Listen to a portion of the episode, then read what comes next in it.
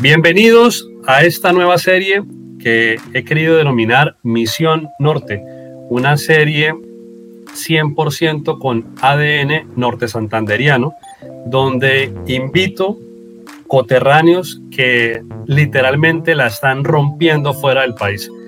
Eh, por lo general son personas que tienen estudios académicos bastante profundos, maestrías, doctorados y también bastante eh, profundos o bastante amplios como seres humanos que están dispuestos a compartir su conocimiento y claramente a retribuirle algo a esta región donde nacieron, donde han crecido y en este momento han tenido la oportunidad de estar en otra geografía, haciéndonos quedar muy, muy bien. Enfoco Educa es el patrocinador de la temporada 1 de Misión Norte. Enfoco Educa es una empresa de educación continuada diseña rutas de conocimiento para conectar empresas, academia y sociedad con el propósito de potenciar habilidades, conocimientos y capacidades de las personas al interior de las organizaciones. Podemos seguir a Enfoco Educa en Instagram como arroba Enfoco Educa.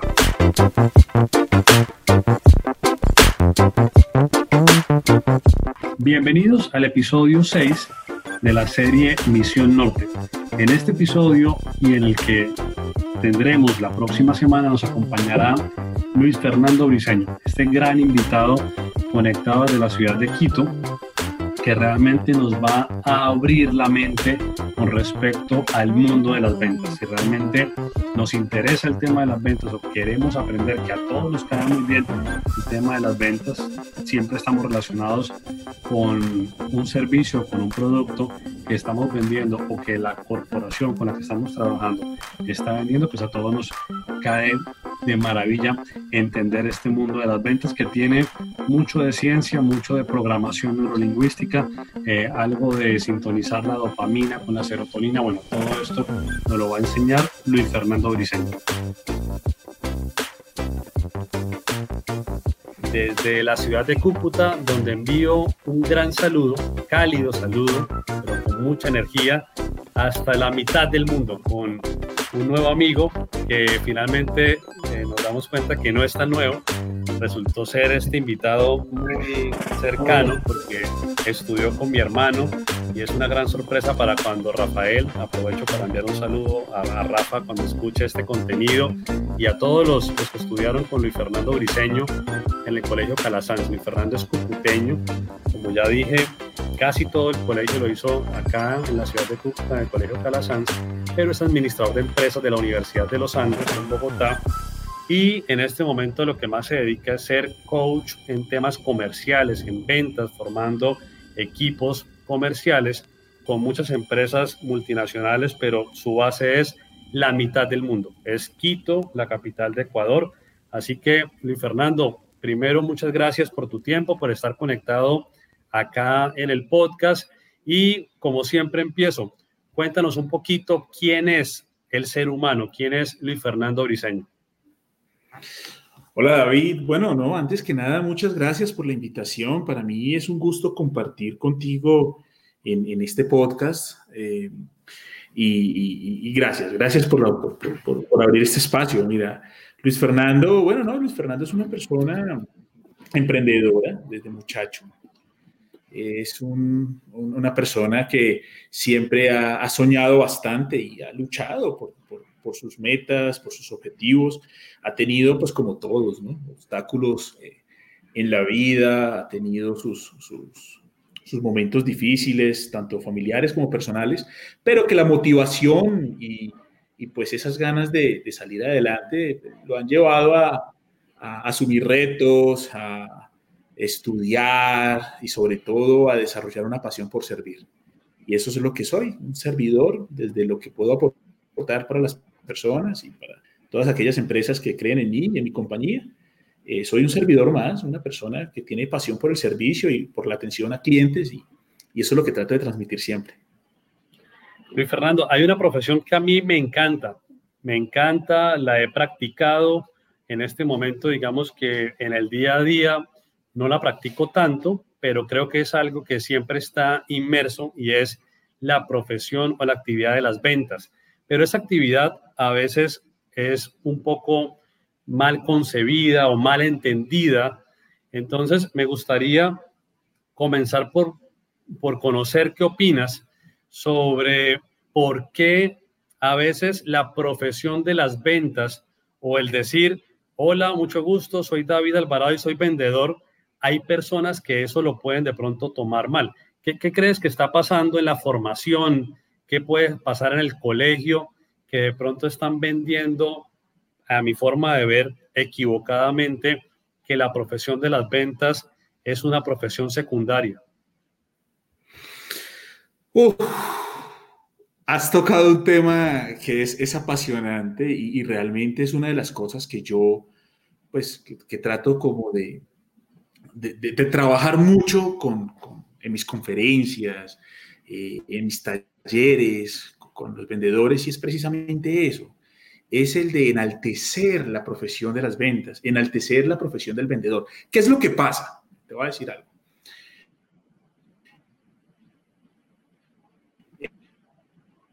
Hay, entrenadores de, ventas de Colombia, él es uno de mis mentores, Jorge.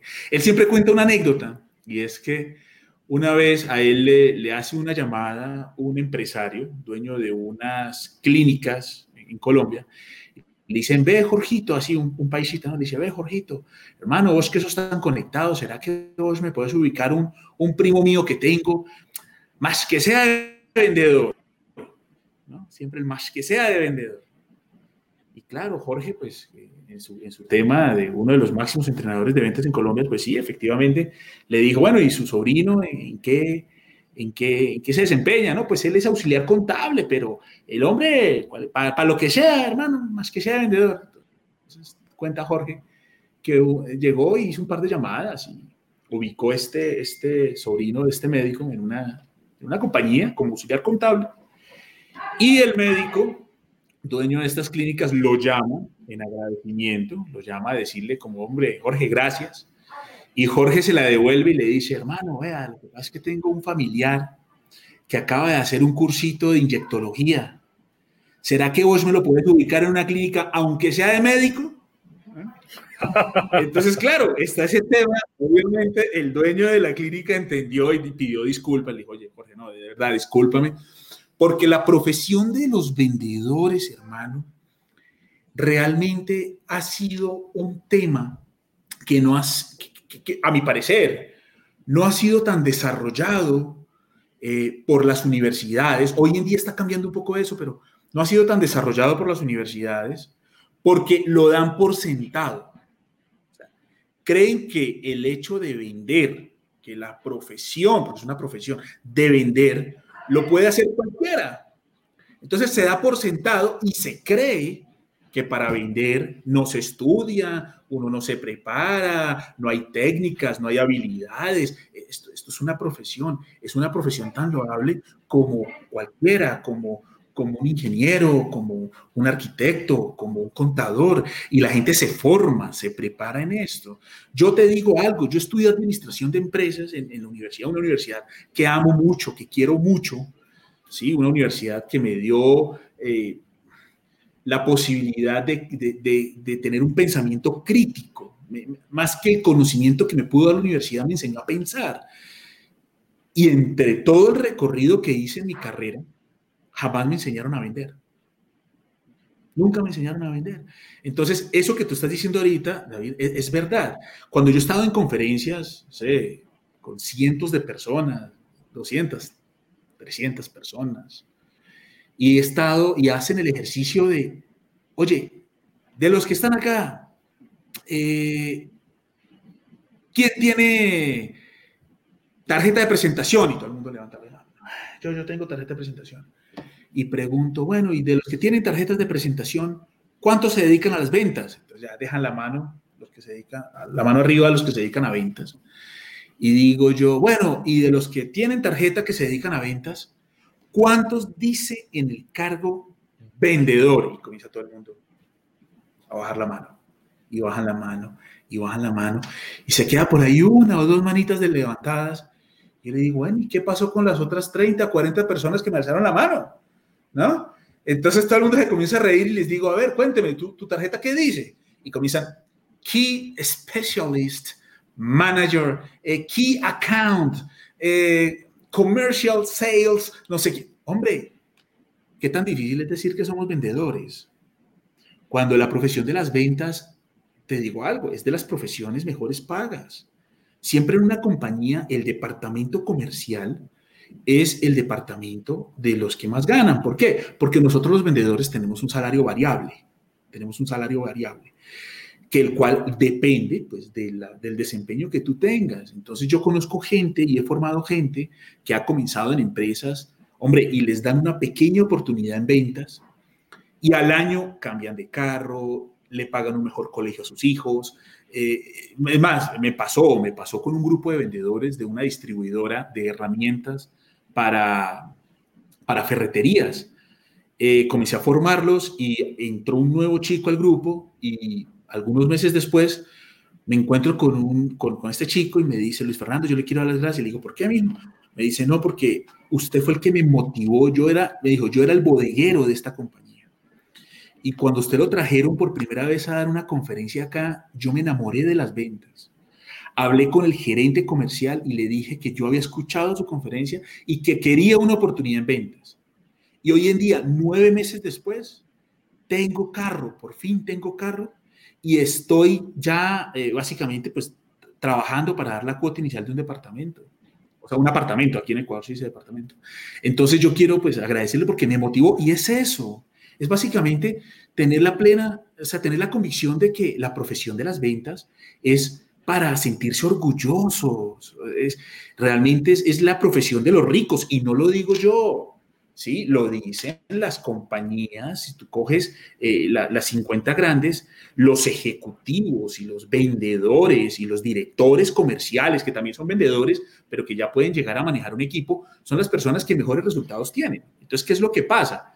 que a nosotros nos han enseñado que el vendedor, sí, la típica de, venga, doña, ¿y su hijo que estudió? No, pues mi hijo no quiso estudiar, no, él, está trabajando, ¿de qué? ¿De qué? De vendedor, de vendedor. Entonces es como, como esa vergüenza que uno de mis propósitos, sí, es algo que he heredado de uno de mis mentores, es, es eso, es enaltecer y la profesión de las ventas y que la gente se sienta orgullosa porque eso de que siempre la, típica, ¿no? El vendedor nace o se hace. Hay quienes opinan diferentes cosas, pero yo te puedo decir algo, un vendedor se hace. ¿sí? Yo nunca he visto a alguien que digan, Ay, vea, mire, mire esa carita de ingeniero que tiene ese niño, mire, mire, mire, camina puro caminadito de abogado, ¿no? Sí, hay dominancia. Bueno, Fernando, e-, esa pregunta así tal cual no te la pensaba hacer, pero sí te quiero hacer una que, que si bien es diferente, pero sí nos va, a, nos va a llevar a un punto que me parece muy interesante y es preguntarte o, pedirte el favor que recuerdes cuando tenías 10 años, 11, 12 años, ¿qué pasaba por tu cabeza? Cuando, cuando, cuando Luis Fernando a, a, la edad de 12 años o de 11 pensaba en el futuro, o cuando tú veías a tu papá, por ejemplo, y te proyectabas, ¿no? Como que cuando yo sea grande, ¿qué pasaba por tu mente? O sea, ¿qué, qué pensabas tú de niño cuando te proyectabas ya como adulto? ¿Qué querías hacer? Bueno, has tocado un tema clave, hermano. Has tocado un tema clave porque la inspiración en ventas fue mi papá. O sea, mi papá, él es un, él es de los mejores vendedores que yo conozco, hermano. Y él fue el que me llevó a enamorarme de esta profesión. Yo recuerdo cuando era niño, de 10, 11 añitos, ahí en la biblioteca de la, de la casa, ahí por, por parques residenciales, ahí por la Libertadores. Teníamos una, una casa y, y, ahí tenía yo unos libros, mi papá tenía unos libros y había unos de ventas. Y, y, claro, yo de curioso de niño, pues comencé a coger esos, esos libros. Y ahí me, o sea, años después me di cuenta de algo, y es que mucho del conocimiento que estaba en esos libros, hoy en día sigue siendo técnicas, estrategias y, teoría de ventas vigentes. Entonces de ahí viene algo que, o sea, lo comparto ahorita no va acorde con, con, la pregunta tuya, pero antes de que se me vaya la idea, y es que en las ventas, todo lo que aprendes te sirve para toda la vida. Cambian las herramientas, cambian los canales, pero la técnica, la persuasión, la presentación efectiva, el manejo de objeciones, la técnica de cierre y de fidelización se mantienen en el tiempo. Y eso, eso era lo que a mí, pues la información que yo tenía. Yo recuerdo que de niño me iba con mi papá para San Cristóbal, llegábamos a Valencia, Caracas, hasta Puerto Ordaz. Nos fuimos una vez, mi papá vendía trailers. Entonces, desde muy joven, de muy chiquito, yendo nuevamente a tu pregunta de qué, qué, tenía en la mente de Luis Fernando de 10, 12 años, pues el Luis Fernando de 10, 12 años en la mente lo que tenía era, pues, hombre, acompañar a su papá, era su, modelo a seguir Recuerdo que yo a esa edad ya era asistente de mi papá, yo le hacía las cotizaciones y las presentaciones en una máquina Panasonic eléctrica y nos íbamos en vacaciones a, viajar. Entonces yo siempre tenía como eso en la cabeza, como el tema de yo quiero ser un hombre de negocios. No tenía tan claro el, tema de ser vendedor, pero yo decía, yo quiero ser un hombre de negocios. A mí nunca se me olvida que a la edad de 12 años más o menos, estábamos en una cafetería en Valencia, en el Sambil de Valencia, me acuerdo tanto, en el centro comercial, y mi papá estaba tomando un café y mi papá le entró una llamada en un celular. En esa época el celular era un StarTAC de Motorola análogo, una berraquera. Ese era el sueño de un... ¿Qué cuento de pantalla táctil, hermano? ¿Qué cuento de iPhone? No, no, no. StarTAC de Motorola. Y papá llega y con el celular lo abre. Con la antenita que se sacaba, ¿no? Sí, sí, la antenita.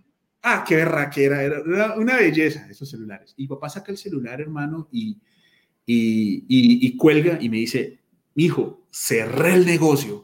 ¿Sí? Y saca la agenda y dice, listo, carta de crédito, para, y comienza a hacer una llamada. Y decía, wow. O sea, ahí fue un impacto de, yo quiero eso para mi vida. Y también el de estar en una cafetería disfrutando de un café y cerrando negocios. Eso para mí me revolvió la mente a la edad de, sí, 12 años.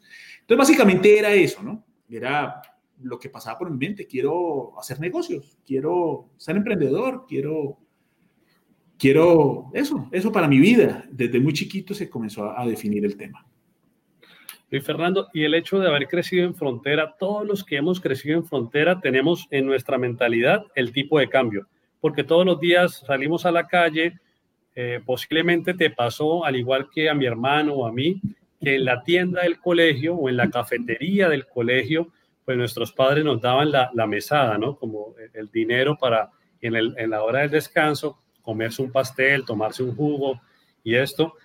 Había días en que de pronto yo recibía bolívares, había días en que yo recibía pesos y en la cafetería pues recibían, eh, que, que, en paz descanse, si recuerdas, es la cafetería de Fercho, el señor Fercho, nos atendía igualmente con bolívares o con pesos, ¿no? Pero aquí la pregunta es, eh, crecer en ese contexto de frontera, manejando dos tipos, bueno, un tipo de cambio, dos monedas, en este momento, cuando ya estás, digamos que a otro nivel, haciendo negocios eh, desde Ecuador, ¿crees que eso te trajo hoy en día algunas fortalezas? Digamos que eso te dio como algún plus frente a haber crecido, por ejemplo, al interior del país que no tenían como esa mentalidad de lo que era una moneda extranjera, de lo que es hacer una operación cambiaria. ¿Alguna ventaja te ha traído? Discúlpame que me llevaste a las empanaditas de carne de Fercho, hermano. De pronto yo no pagaba en bolívares porque yo tenía la cuenta ahí en ese pizarrón gigante que tenían al lado de la ventanita, no sé si te acuerdas claro. a uno. A ver,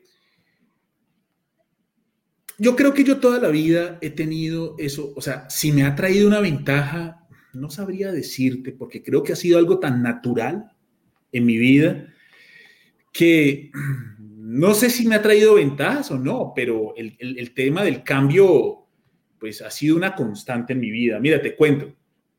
Eh, viviendo en Cúcuta, pues claro, uno tiene en la, en la, mente y uno sabe cuánto vale eh, una caja de polar al frente, cuánto vale acá, cuánto vale, sí. Y, claro, el, tema del cambio, yo recuerdo, yo recuerdo haber tenido cambios de a, a 3, a 3, a 3, 321. Me acuerdo cuando por el 98, 97 se cayó 1.7 y cuando yo me fui de Cúcuta se, manejaba el 0,70. 0,8 creo. 0,8, sí, 0,8, 0,70, 0,80. Entonces, ¿qué pasa? Yo me voy a estudiar a Bogotá. Bueno, primero me fui a vivir a Arauca, después de Cúcuta a, terminar el colegio en Arauca. Y en Arauca, eh, de ahí me voy a Bogotá a estudiar. Entonces, para mí, el hecho de manejar la, moneda siempre fue algo muy normal, o sea, o pesos o bolívares, uno podía pensar en las dos, ¿sí? que no es tan común para la gente que vive de pronto en el centro de cada uno de los países, ¿no? En, en, Bogotá, el tema de hablar de Bolívar, venga, pero ¿cómo es eso? Pues no lo entienden muy bien, pero pues eso es, eso es parte del ADN de uno. Después, eh, una época estuve en Estados Unidos y claro, uno siempre en Estados Unidos era como, a ver, ¿cuántos dólares este? Y uno multiplique a peso colombiano y sí, o, se asusta o, o, se alegra, eso hay sentimientos encontrados. Después de eso regreso a Colombia y cuando decido venirme a vivir a Ecuador, ¿sí? a, Quito, que es donde, bueno, hoy en día aquí ya hice mi vida y mi hija es de acá y todo. Y aquí la realidad es el dólar americano, el dólar, dólar americano, dólares. Entonces, ¿qué pasa? Cuando llegué aquí tenía ese mismo tema, o sea, esa facilidad para las conversiones, cuando me doy cuenta que pues, es como un desgaste mental el tema de estar uno viviendo en una situación y estar siempre pendiente de, hasta que yo dije, no, yo ya no puedo seguir pensando en pesos, porque es que si me voy a seguir pensando en pesos, voy a, a salir con dolor de cabeza cada vez que voy al supermercado. Entonces, en primer lugar, como que el, el aprendizaje es, donde sea que vivas, aprende a vivir, a ganar conforme a la, tierra en la que estés. Ahí sí donde que dice, hay un dicho que dice, a donde fueras, haz lo que vieras, ¿sí? O a donde fue, a, donde, ¿cómo es? A donde fue, a donde fueses. A donde fueres, a lo que vieres. Sí. Eso es, cierto. Y es, o sea, número uno, pues, adecúate a la realidad. Si estás en Cúcuta, la realidad es muy clara. Tienes que tener el presente, dólar, peso, eh, perdón, Bolívar es peso. Y si estás en otro país, hombre, acostúmbrate a ganar y a vivir conforme a ese país sin tener ese desgaste mental, porque el, índice de los precios varía mucho de país a país. En cuanto a las, a, a las ventajas que yo podría decir, la agilidad mental de pronto del cambio. Yo todavía me encuentro aquí con gente que dice, ay, voy a ir aquí a Colombia a la frontera a comprar unas cosas porque es mucho más barato, pero venga, mijo, explíqueme, ¿Cómo es eso del cambio? A ver, por, por un dólar, ¿cuánto es que me dan allá? Claro, y uno lo tiene natural. O sea, uno es como que uno nació, sí, cambiando ahí en Ureña. Eh, entonces es, es, natural. De pronto eso, o sea, entender el tema del, del, cambio. También recuerdo que una de las ventajas que me trajo fue en la universidad, yo una época estuve jugando con Forex y, tenía una facilidad para el cambio de divisas así, o sea, entendía que caía el ban, que subía el dólar, ah, no, venga a ver, tan, ¿por qué? Porque era, era propio. El concepto de devaluación, cuando llego a la universidad y comienzan a explicarle a uno qué, es la devaluación, cómo se devalúa una moneda y qué y qué pascual, aquí, que allá, de pronto alguien que no tenga esa, esa experiencia tan del día a día, es que tú lo has dicho, o sea, uno iba a la tienda del colegio y un día uno iba con bolívares, otro día uno iba con pesos, eso es natural para uno. Y venga, ¿y cuánto me vale esto? Y venga a ver. Pero hay mucha gente que no, entonces de pronto sí puede dar ciertas ventajas como de agilidad a la hora de coger un tema de cambio de divisas o, o algo así. Luis Fernando, y ya cuando estabas en los Andes, para los que nos escuchan de afuera de Colombia, pues los Andes es una de las universidades top, en este caso es universidad privada, pero estamos hablando de universidad de primer nivel de, Colombia, no solamente de Bogotá, sino de Colombia. Entonces, quiero que me nos cuentes un poquito es ese, ese paradigma que fue más duro para ti romper. Estoy seguro que tuvo que haber, de pronto no uno, varios, pero pasar a decir y alzar la mano, como tú ya lo explicaste, y decir, soy Fernando Briseño y soy vendedor, habiendo salido de los Andes, tuvo que haber eh, muchos paradigmas por romper.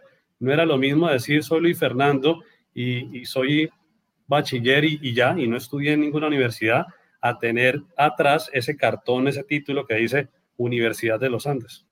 Uf, eso fue duro. Te voy a contar un poquito cómo, es, cómo fue el tema. ¿Cuánto tiempo tenemos? Porque, o sea, si a mí me dicen de hablar, hermano, eso a mí... No, un, poco, un poco, para, que, para que nos cuentes el, lo de romper paradigmas, porque mira, en este momento estamos en el 2020 y en cinco meses la realidad de muchas personas, o sea, pues, la realidad de todo el mundo cambió, pero a muchas personas el negocio que tenían se les acabó, posiblemente, el empleo que tenía posiblemente se les acabó y en ese sentido están cerrando un ciclo y tienen que abrir otro, ¿cierto? Eh, y algo muy complejo es el hecho de el que dirán sí, ¿no? Eh, muchas, muchas, para mí, muchas bobadas. Cuando yo, eh, bueno, yo me fui de Cúcuta por la crisis con Venezuela, ¿sí? Yo me fui a vivir a Arauca. Allá hice mi grado 11. Y resulta, hombre, yo no sé, pues, si corrí con suerte o qué, pero pues después de esa crisis tan berraca, yo, yo quedé entre uno de los 10 mejores IFES del país, lo cual me hizo acreedor de una beca de Ecopetrol. Sí, porque muchos dicen, ah, pero es que usted habla de crisis, compadre, y cómo así que se fue a Arauca y resultó en los Andes, Entonces, no, o sea, todo tiene una explicación. Entonces, imagínate, pues uno de una pues, ciudad pequeña, llegar a Bogotá, comenzar a enfrentarse el, tema. De, recuerdo que cuando llegué, pues eh, por ahí trabajando de algunas cosas mientras comenzaba clases, tenía la ventaja de la beca, y comienzo a formarme en la universidad y me doy cuenta que en la universidad le dan a uno conocimientos muy, muy valiosos y estructura mental. Y cuando me graduó, me graduó con como con ese orgullo, ¿no? De ser un iandino y ese cartel aquí en la frente que dice administrador de empresas y, y por poco y en 10 años estaré dirigiendo una grandiosa multinacional. Yo salgo de los Andes y me contrata la difunta Interbolsa. Yo me fui al sector bursátil, comencé a trabajar y claro, yo eh, ganaba bien, tenía un buen estatus, chévere, ¿Eso fue que 2007 o 2008? No, eso estoy hablando 2008, sí, 2008 más o menos, 2008. Entonces comencé a hacer carrera ahí y claro, pues con ese orgullo, pues uniandino y cucuteño, porque es que eso sí. yo saliendo de la oficina y cayendo, cayendo a la zona T. sí, casi que la cafetería eh, era, era, era el Irish Pop. Eh, ah, bueno, bueno, tal cual, tal cual, ¿sí? a la cuenta, anótemela. Tal tarjeta, tarjeta de cliente VIP de Pravda. Así, así era y era riquísimo. ¿Para qué? Hermano, y después ahí dije, bueno, ¿yo qué estoy haciendo? O sea, tengo que darle un vuelco a esto porque, porque yo quiero emprender. Yo siempre con, la, con el tema de emprender, de emprender, de emprender. Y a mí me sale una oportunidad con unos supuestos inversionistas de montar una compañía de distribución de máquinas de coser e insumos de confección aquí en Quito, en Ecuador. Entonces yo, con mi gran amigo de la universidad, le digo, hermano, él estaba desempleado en ese momento, también recién graduado, y le digo, hermano, vamos para allá, vamos para Ecuador, que esta gente pone el capital, nosotros tenemos que poner el trabajo. Listo, de una, hagámosle. Y nos venimos aquí para Ecuador, sí, el, el uniandino. Y cuando llego a Ecuador, hermano, resulta que pues por inexperiencia uno es muchacho, eh, me quedaron mal estos supuestos inversionistas, ya cuando llegó la hora de hacer la primera importación se echaron para atrás, ya cuando eso pasó un montón de vainas y claro, ahí es cuando me veo yo aquí en Ecuador, eh, pucha, sin trabajo, sin los poquitos ahorritos por ahí. Y yo digo. Pero no era, Luifer, no era el fondo offshore ese que tenía Interbolsa con la plata de las monjitas. No, no, mira, es increíble. Yo alcancé a estar aquí en Ecuador como unos cuatro o cinco años, no, como unos cuatro años, cuando ¡boom! estalló ese escándalo de Interbolsa. Además que yo trabajaba era en carteras colectivas, en la, en la, en la SAI. Entonces, no, no fue tan directo todo ese, uy, hermano, que eso fue un descalabro muy bravo. Eh, no, no era con esa plata, era unos inversionistas chinos. Tenía un punto en común. Sí. Que, fabrica, que Fabricato produce textiles y tú estabas, tú estabas ah, pensando en máquinas de coser. No, no se presta, mejor dicho, para malentendidos. No, no, no, no, no. No, hermano. No, eran, eran eh, esto. No, era una, una, eran importadores ya de, de máquinas de coser y insumos textiles en Colombia y por algún tema nos conocimos.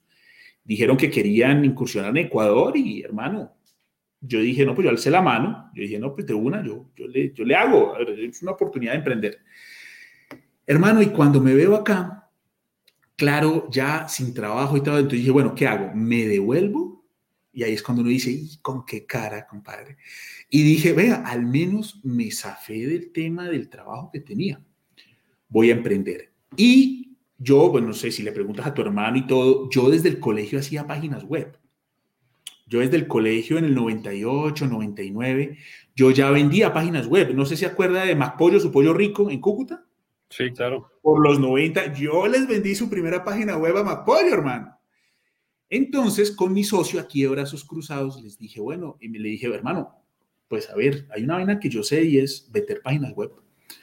Si quiere, pongámonos eso a ver cómo nos va. Y claro, comenzamos los dos y yo dije, miércoles, y bueno, y, pero ¿y cómo vendo? Yo sé cómo vender. Yo, mi papá, yo, yo me acuerdo que lo veía y ahí es cuando me comienzo a preparar en ventas, me comienzo a enamorar fuertemente. O sea, yo ya quería mucho, amaba mucho las ventas, pero ahí fue cuando ya la pasión surgió y dije, hijo de más chica, y ahí vino la primera pregunta, bueno, ¿y yo cómo hago para conseguir clientes? En esa época Facebook estaba comenzando. Google ya existía, pero era costoso. Entonces, y, y ahí fue cuando me di cuenta del segundo tema a mí nunca me enseñaron a prospectar, compadre. A mí nunca me enseñaron a buscar clientes. Y ahí es cuando comienzo a poner mis primeros anuncios en un periódico. Comienzo a recibir llamadas de ese periódico y comienzo a atender y comencé a darme cuenta de una vaina, hermano. De 10 clientes que yo visitaba, me cerraba 3.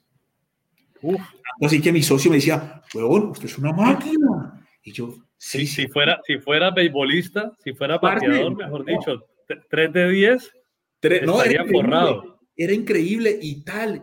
Y, mi, socio Iván, que hoy en día todavía es mi socio, me decía, hermano, es que como usted habla, es que, y yo decía, parce, yo lo que trato de hacer es lo que veía que hacía mi papá. Entonces es ahí cuando comienzo el tema ya fuertemente a profesionalizarme en ventas, pero fue duro, o sea, créame que tener pues el título, tener uno como ese, ese, ese las aspiraciones y después yo, comencé puerta a puerta. Claro que llegué a tener una compañía que facturaba, eh, no sé, decenas de miles de dólares mensuales. Llegué a tener esto, eh, un staff grande de gente, varios diseñadores, programadores. O sea, la empresa comenzó a crecer, a crecer, a crecer, a crecer, a crecer, a crecer. A crecer.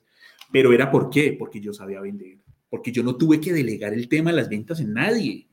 Yo agarré el departamento comercial, yo le dije a mi socio, hermano, ¿usted sabe programar? Me dijo, no, le dije, pues aprende.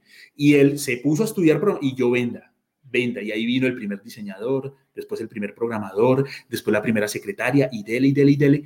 Pero el tema de las ventas, al principio, puedo decir que sí fue como un tema como de miércoles, sector bursátil, ¿no? Tú sabes, los yuppies, las acciones, la bolsa. ¿Y, qué haces? No, trabajo en una casa de bolsa, mierda. Hermano, y salir a venderle páginas web. Era levante fijo, esa noche era levante fijo.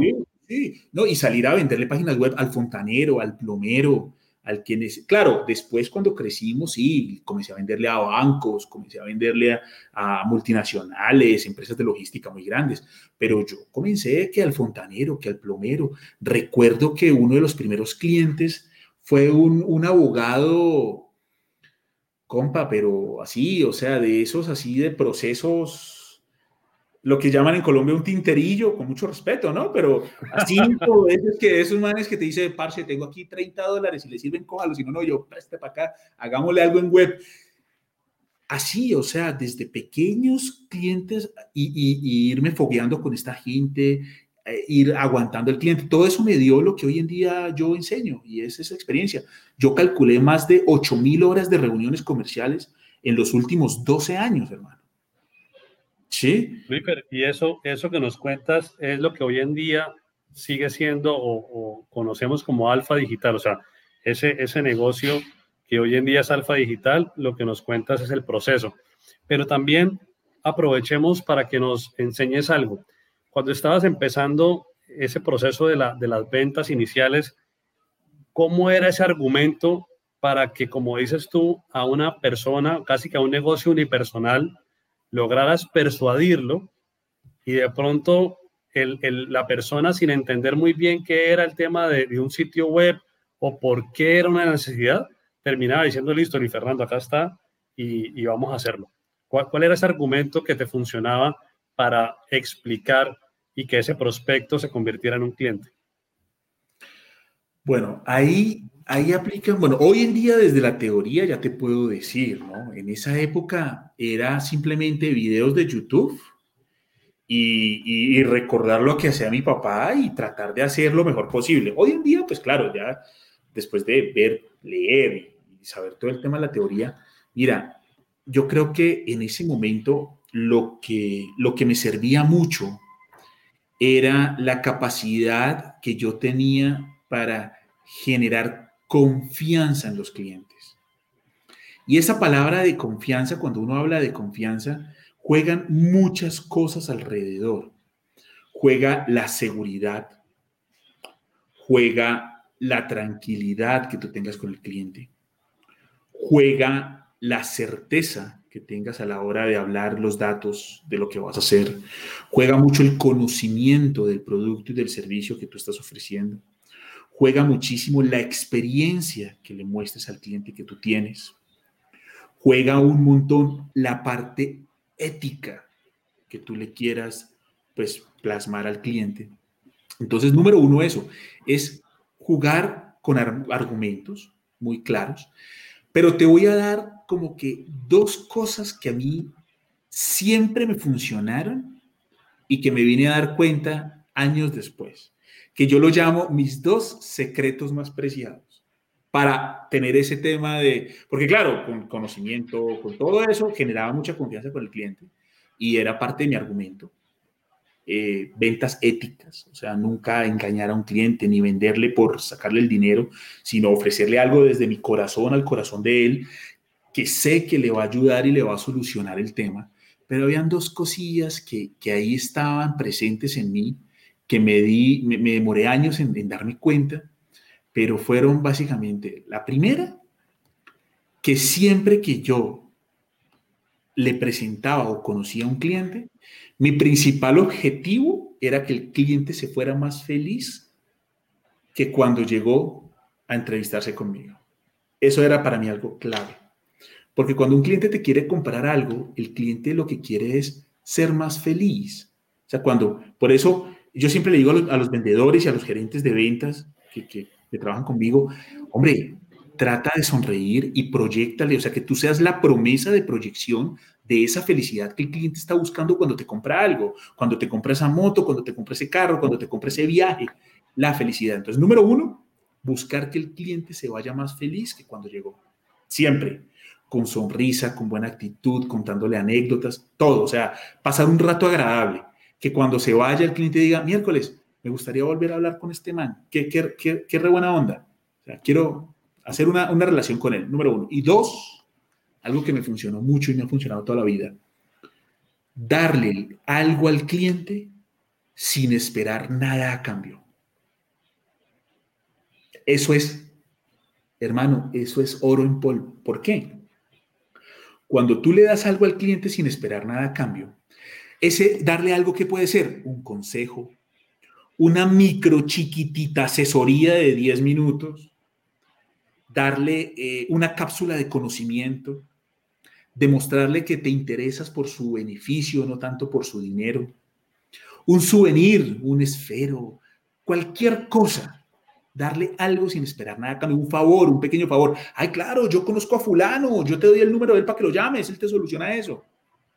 Siempre ofrecer algo sin esperar nada a cambio lo que hace es que tú siembras una semilla que en el corto, en el mediano y en el largo plazo te comienza a generar ventas, porque te van a recomendar, porque van a decir, venga, ese loco me ayudó, vino a ayudarme, no por mi plata, y te terminan referenciando, te terminan recomendando, y, eso es lo que a mí me ha hecho crecer mucho en el mundo de las ventas, ese voz a voz, de que a mí me, mire, te juro, hoy debo tener por lo menos dos o tres WhatsApps de gente que me dice números desconocidos eh, Luis Fernando, ¿cómo está? Mi nombre es fulano de tal. Me recomendó Hermenegildo Pérez porque me dijo que ha hecho un trabajo muy bueno en estos años contigo en este aspecto. Por favor, contáctame. Eso ya está vendido, hermano. Eso ya es un cliente que usted le manda el contrato, se lo está firmando, se lo manda por mail, usted le manda la factura y le hace la transferencia. ¿Sí? Es eso. Es ofrecer algo sin esperar nada a cambio, porque la recompensa te llega, es sembrar semillitas. Yo creo que esas dos cosas, David, me han funcionado mucho y desde un principio fueron mis mejores argumentos para ser exitoso y enamorarme de las ventas. Luífer, si recuerdas y nos pudieras compartir el guion que utilizabas, no el que usas hoy o el que usaste ayer, sino el que usabas en, esos, eh, en esa etapa temprana cuando estabas arrancando allá en Ecuador. Y, te voy a hacer referencia a algo y a los oyentes, si de pronto la, han visto también esta película, y es el logo de Wall Street. Me gusta mencionar el logo de Wall Street eh, primero porque muestra muchos, muchos detalles del mundo de la bolsa que cuando has pasado por la bolsa sabes que, el, que no conoce dirá, uy, pero qué escandaloso. Y, muchos temas son verdad. Muchos temas son verdad. Eh, pero en este caso hago referencia a esa película porque el, papel que hace el, protagonista es genial en cuanto al tema de ventas y más cuando él forma. Recuerdas que hay un momento en que él forma sus estratonitas. Forma sus vendedores, exactamente. Y entonces él tiene su guion. Y todos los que hemos trabajado en ventas sabemos que el guion al principio es clave. Entonces, no sé si lo recuerdas tal cual, pues tampoco te voy a decir que, con puntos y comas, pero más o menos recordar cómo era ese guion que utilizabas, además por algo, para que los oyentes tengan claro por qué te hago esta pregunta es que el que no ha hecho llamadas en frío no lo va a entender, pero cualquier persona que ha hecho una llamada en frío para vender sabe que es duro. No diría duro, diría durísimo, pero como todo, ¿no? Como cuando uno está aprendiendo a montar en bicicleta, al principio es duro y ya luego uno le, le coge la mañita y, y arranca, ¿no? Pero entonces me refiero a eso, a esas primeras llamadas en frío, ¿cuál era ese guion que te gustaba o que te, que te funcionaba? Bueno, te voy a dar el guion de la, de la, de la, de la primera reunión. o sea, me has llevado a, mis inicios. Porque claro, hoy en día pues yo ya manejo técnicas que estudio y enseño, ¿no? Como la AIDA, la técnica IPEA, o sea, todas estas técnicas que, que funcionan un montón en cuanto a, a, la presentación, lo que se llama presentaciones efectivas. Cuando yo enseño estas técnicas de presentación, enseño tres cosas. Estrategias de comunicación, teniendo en cuenta la comunicación verbal, el tono y la comunicación eh, corporal. Y eh, enseño la herramienta IPEA, que es una herramienta que he desarrollado con algunos años, que es, hermosa para tener como ese guion que tú dices, y las técnicas claves de la persuasión. Yo digo que esas tres cositas, hermano, sea por teléfono, sea por lo que sea, el que las domina está al otro lado. Ahora, ¿cómo lo hacía yo en esas épocas? Yo, estoy pensando en una clase, Luis Fernando, para vender un curso online de, cómo quedarse callado. Un, un, curso distinto a los, a los temas que tú vendes para que sea complementario. Un curso de, cómo quedarse en silencio cuando estamos frente a un prospecto. Porque ese es otro tema, ¿no? Que en qué momento cerrar la boca y en qué momento lanzar la pregunta, pero vamos por partes. Mira, bueno, antes de darte los guiones, eh, eh, eh, se, me ponen los pelos de punta porque ahorita estoy montando un curso online. Yo, ahorita pues me tocó migrar online y casualmente la lección que grabé esta mañana habla de eso, de las técnicas de cierre y, hay una parte en la que digo, el cierre muchas veces comienza con cierre la boca. Hay dos, hay dos momentos en los que uno como vendedor tiene que aprender a callarse. La primera cuando uno hace la identificación de necesidades con lo que en coaching llamamos la escucha activa, donde uno se prepara para tener el tercer nivel, son cuatro niveles de escucha, en ventas es necesario llegar a un tercer nivel, la escucha activa, ¿sí? Y la otra, de la de cierre la boca, es porque hay, hay veces que en el proceso de venta ya se está, el cliente está listo para una técnica de cierre y el vendedor sigue, hable y hable y hable y hable y hable y hable y, el, y ya, y hay señales, de, hay señales eh, de cierre verbales y no verbales. Y en PNL, en programación neurolingüística, cuando estudiamos eso, uno aprende a identificar esas señales verbales y no verbales y ahí comienza el cierre, con el cierre la boca.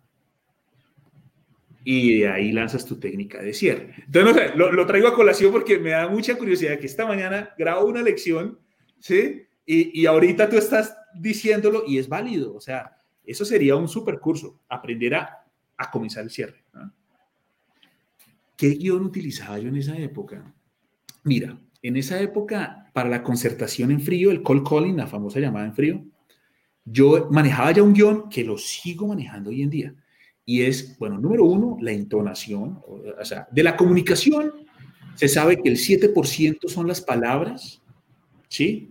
Más o menos un 20% es el tono con el que tú hablas. ¿sí? Y se habla de que más del 70% de la comunicación radica en la expresión del cuerpo, en la expresión corporal.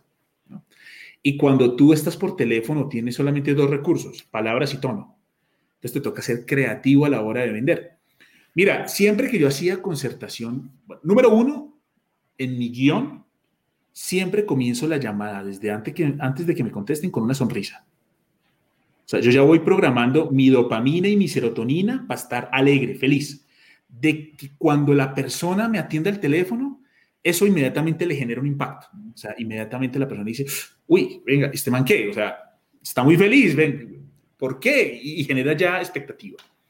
Número dos, cuando hago una concertación, o en esa época cuando la hacía y lo sigo manteniendo, yo tenía puntos muy claros e importantes para generar confianza. Número uno, identifico mi nombre. Hola, ¿cómo estás? Mi nombre es Luis Fernando Briseño.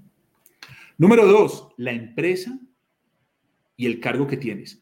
Yo soy vendedor de la compañía Alfa Digital. ¿Listo? Tres, ¿de dónde me saqué los datos? Hay que ser muy claros con eso. Hay veces que a mí me llaman vendedores y yo les pregunto, discúlpeme señorita, ¿usted de dónde sacó mis datos? No, me los pasó una entidad financiera de tarjetas de crédito. Y uno es como, ¿y qué entidad? No, no le puedo decir. ¿Ah? Perdón. Entonces, número tres, ¿de dónde? Entonces le digo, doctor, conseguí sus datos a través de Google en el directorio tal. Mm, tal. ¿Sí? Número tres. Y número cuatro, el motivo de la llamada. Y doctor, lo llamo porque tengo una oportunidad para usted a la hora de vender y conseguir más pacientes en el área de especialidad suya. Cuando ya hago eso, entonces, es, esto es muy parecido a la, la, la, técnica que uno también ve, que es el, el famoso discurso. El pitch. Exactamente, el, el discurso de ascensor. Entonces, ese era como mi guion y todavía lo sigo manteniendo. Y es número uno, mi nombre. Número dos, la empresa que represento. Número tres, dónde conseguí sus datos. Número cuatro, el motivo de mi llamada. Y de ahí ataco con una técnica que yo llamo la técnica TAP, que es una eh, frase muy impactante que le abre, o sea, que le genera curiosidad al cliente y ganas de escucharlo a uno. Eh, por ahí yo debo tener en YouTube o algo así, videitos con la técnica TAP, creo que he hecho alguno. Eh, y es eso, es generar una frase súper contundente que vaya al corazón del cliente, donde tú dices el beneficio que va a tener el cliente al comprar, la periodicidad, en cuánto tiempo gana el beneficio y abordas una objeción preconcebida que tú creas que la persona tiene. Entonces yo te puedo decir, ¿sabes qué, David? Eh, yo soy una persona que te puede hacer la página web de tu podcast al mejor precio en 15 días.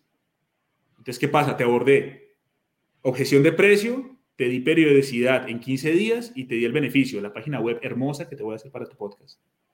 Es eso. Entonces, ya tener esas frases preparadas bajo la manga que te llegan directamente. Eso, eso ahí, ahí, ahí, concluirías con una pregunta como ¿te gustaría?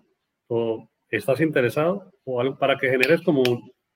Sí, bueno, depende también por dónde te lleve el cliente, ¿no? Muchos pueden ser muy tajantes y piensan, ¿sabe qué, caballero? No, no me interesa. Bueno, señor, que esté muy bien.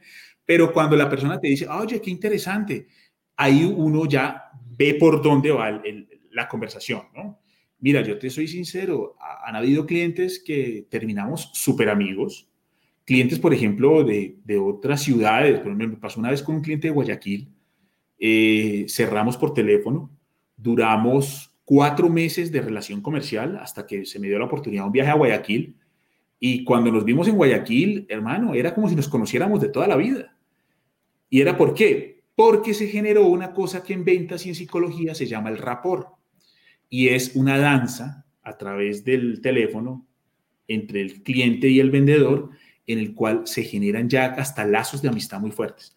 Entonces, ¿qué pasa? Desde esa época yo manejaba eso. Ahora, en el tema de las visitas, que fue, la otra pregunta que me hiciste, yo comencé sin mucho guion, sin mucha preparación, eh, pero te puedo decir que así, trayéndolo a la memoria, algo que yo pueda rescatar de aquella época, es que siempre comenzaba mis entrevistas haciéndole preguntas muy abiertas a mi cliente para que me diera todas las herramientas para yo poder ofrecerle una oferta bien llamativa.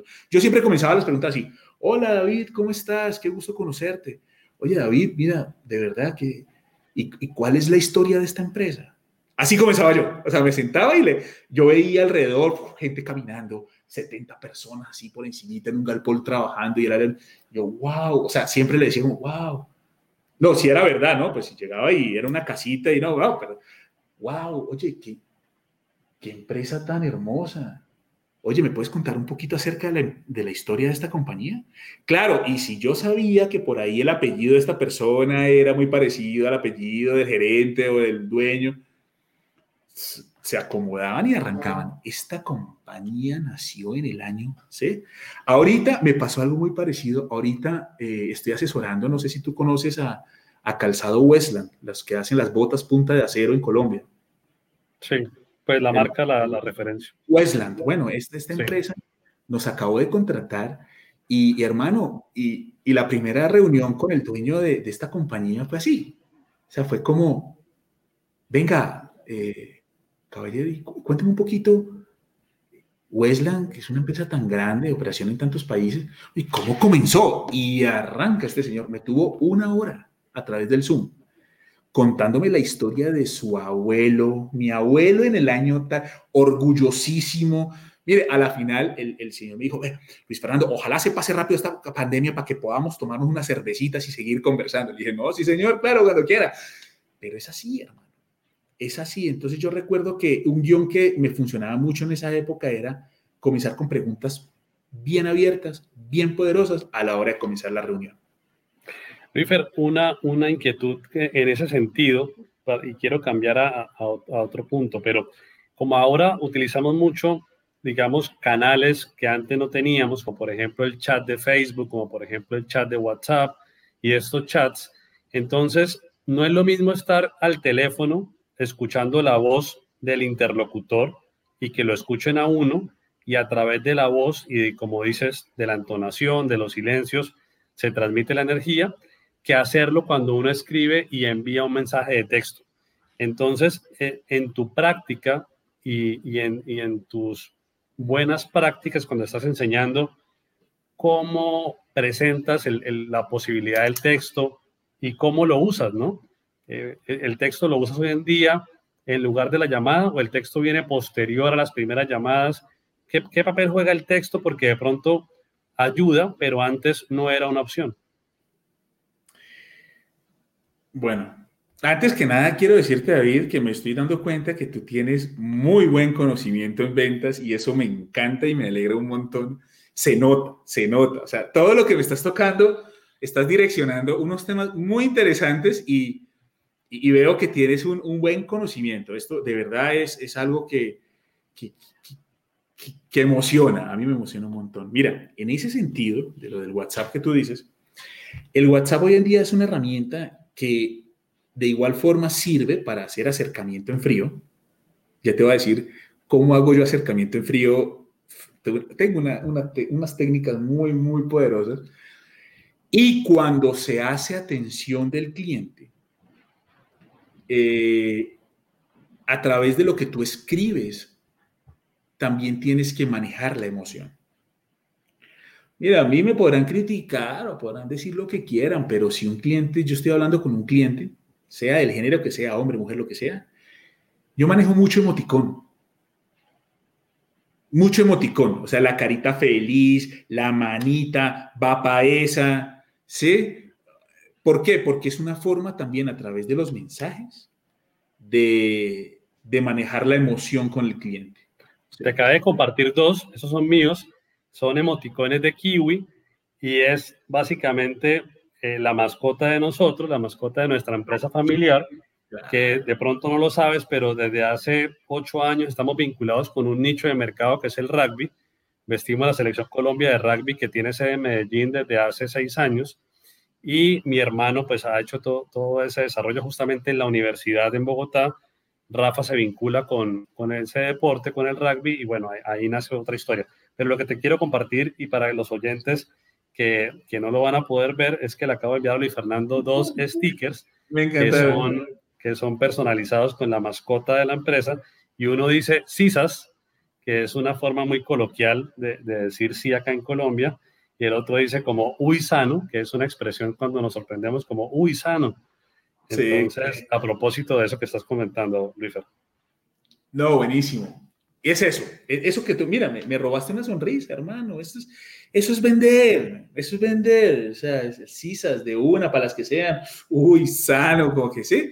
E, e, ese, usa, ese usano es bien cucuteño, la verdad. El, el, el uy, sano es, yo no, en, Colombia poco, ¿no? Uy, sano. No, no, sé, habría que ver, pero, pero es eso, es manejar la emoción. Ahora, en el WhatsApp, te digo algo, yo hace un tiempo, hace, hace unos años, desarrollé un producto en la, en la, en la compañía cuyo nicho principal era eh, para los doctores, para los médicos. ¿no? Hermano, y, y, en desempeño comercial estábamos quedados en los presupuestos de venta de este producto. Entonces yo me reúno con, con los vendedores y les digo, bueno, ¿qué pasa? Cuéntenme. O sea, no, Luis, pero es que esto está muy berraco, es que los doctores no nos paran bolas, es que estos manes se creen eh, la divina promesa, es que usted sabe que es que esos médicos se creen, pues. Le dije, bueno, mira, una cosa, bueno, yo voy a hacer una estrategia y, y ya, les, ya, les, ya les comento. Bueno, entonces llegué y me fui, me fui a patearme los centros médicos. Dije, bueno, venga a ver, yo quiero ir a hacer un trabajo de, de, de eso, quiero hacer una concertación en frío y quiero ver quiero entender bien ese mercado, porque claro, en la compañía habíamos desarrollado eso, pero eso lo estaba manejando una, una división. Entonces dije, listo, pum, me puse ahí los zapaticos que más suela tuvieran, porque si tú sabes, en ventas, lo que uno más gasta es zapatos, eso sí, hermano. Y me fui, me fui a, a patearme los, los centros médicos. Entonces llegué y, y comencé a darme cuenta que en muchos centros médicos los consultorios estaban abiertos, habría una sala de espera, y cuando tú te acercabas, generalmente, en los mejores casos había una recepcionista o secretaria, o no había nadie y habían tarjetitas con los WhatsApps de los médicos. ¿Listo? Entonces yo comencé, hermano, me pateé como un centro médico gigante, se llama City Med, me lo, me lo pateé de lado a lado, unos tres pisos, mano, y salí con un bloque de tarjetas, una cosa así. Me acuerdo tanto que me fui a la, cafetería de ese centro médico, ahí pedí como un almuercito, no sé qué, me llegaron y abrí mi laptop y comienzo a diseñar un mensaje poderoso e impactante para que los médicos me pusieran cuidado. Mira, el mensaje era algo así, y es increíble, porque yo tengo las capturas de pantalla y cuando se los muestro, yo, lo muestro, y cuando dicto conferencias, eventos, muestro esos mensajes, mira, es, una locura. Es algo así como, comienzo, ¿no? Estimado doctor Pérez, le saluda Luis Fernando Briseño, represento a una consultora internacional en ventas y tenemos una fórmula para conseguir, ah, no, perdón, era, represento una compañía, ta, ta, ta, ta, ta. He conseguido sus datos a través de una tarjeta de presentación que obtuve en su consultorio. El motivo de mi comunicación es porque somos una compañía experta en aumentar el número de pacientes para los doctores.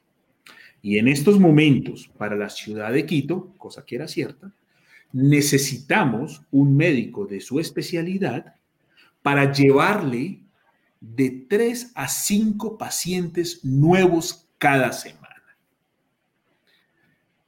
Ese era, mandaba el mensaje y después mandaba un último mensaje que decía, ¿cuándo podemos agendar una cita? Entonces, ¿qué pasa? El doctor cuando veía el WhatsApp, se encontraba con un mensaje que decía, ¿cuándo podemos agendar una cita? Y ellos, pues, ¿a qué se dedican? A atender pacientes con cita. Entonces, lo primero que pensaba el doctor, ¿qué era? Hay que jugar toda esa psicología. O sea, cuando quieres generar impacto, tienes que tener empatía. ¿Y qué es la empatía? Ponerte en los zapatos de la otra persona. Entonces, tú tienes que pensar como doctor, ¿qué es lo que le interesa? ¿Qué hay pacientes? ¿Cuántos por semana? ¿En qué especialidad? Quiero generarle confianza. Le voy a ser muy sincero de cómo tuve su WhatsApp. Yo le mandaba eso, inmediatamente, mira, era increíble. Mira, no te miento, David. Respondían 6 de 10 con el agendamiento. De ahí sale el caso con un eh, médico cirujano de cirugía estética que te lo, te lo, puedo mostrar, pero bueno, ahí gastaría mucho tiempo del, del, podcast, pero dice algo así como, mira, no me dice más, dice, lo espero el día jueves a las 5 de la tarde. No dice más. El jueves a las 5 de la tarde, el jueves a las 4 y 45, me escribe. Señor Briseño, no olvide nuestra cita, lo espero. Yo, doctor, claro que sí. ya estabas ahí en la esquina. Es más, doctor Patricio Latorre. Entonces yo le dije, claro que sí, doctor. Tal. No, yo ya estaba ya, imagínate, cómo... Voy en camino y estabas entrando ya. Era, era el cliente que yo necesitaba. Y sobre todo necesitaba documentar todo eso para llegar con mi equipo y motivarlo y decirle, vea, aquí está esta metodología, apliquémosla. ¿Cuántos centros hay en Guayaquil, en Cuenca, en Quito, en Bogotá, en Medellín, en Cali, en Barranquilla? Lo que hay son centros médicos. Entonces necesitaba motivarlos. Entonces, ahí fue cuando me entrevisto con el doctor, ¿sí? Y él me dice, me dice, oiga, yo lo quiero felicitar, me dice, yo acababa de salir de una cirugía, ¿sí? Y claro, estaba yo desinfectándome las manos, cojo mi celular, vi un montón de mensajes, pero he oído el suyo que relaciona cita. Y cuando lo abro, me encuentro con una persona que me dice que es capaz de traerme de 3 a 5 pacientes nuevos por semana. Ahora sí que lo tengo aquí al frente. Cuénteme cómo es eso. ¿Listo? Entonces ahí comienza la venta. Entonces WhatsApp puede ser una herramienta que si la usamos estratégicamente se puede convertir en un canal de prospección valiosísimo en frío que está a la distancia de un mensaje gratuito. Entonces, pues no sé, espero haber respondido tu, tu pregunta. Total, total, total. Muchas gracias por habernos acompañado hasta el final del episodio 6 de la serie Misión Norte. Si aún no se ha suscrito al boletín dominical en mi sitio web davidalvaradomu.com, los invito a que lo hagan para estar conectados domingo a domingo con las novedades del podcast y que ayuden a compartir este contenido con una persona más. Muchas gracias, que Dios los bendiga y los espero la próxima semana en el episodio 7 con Luis Fernando Briceño.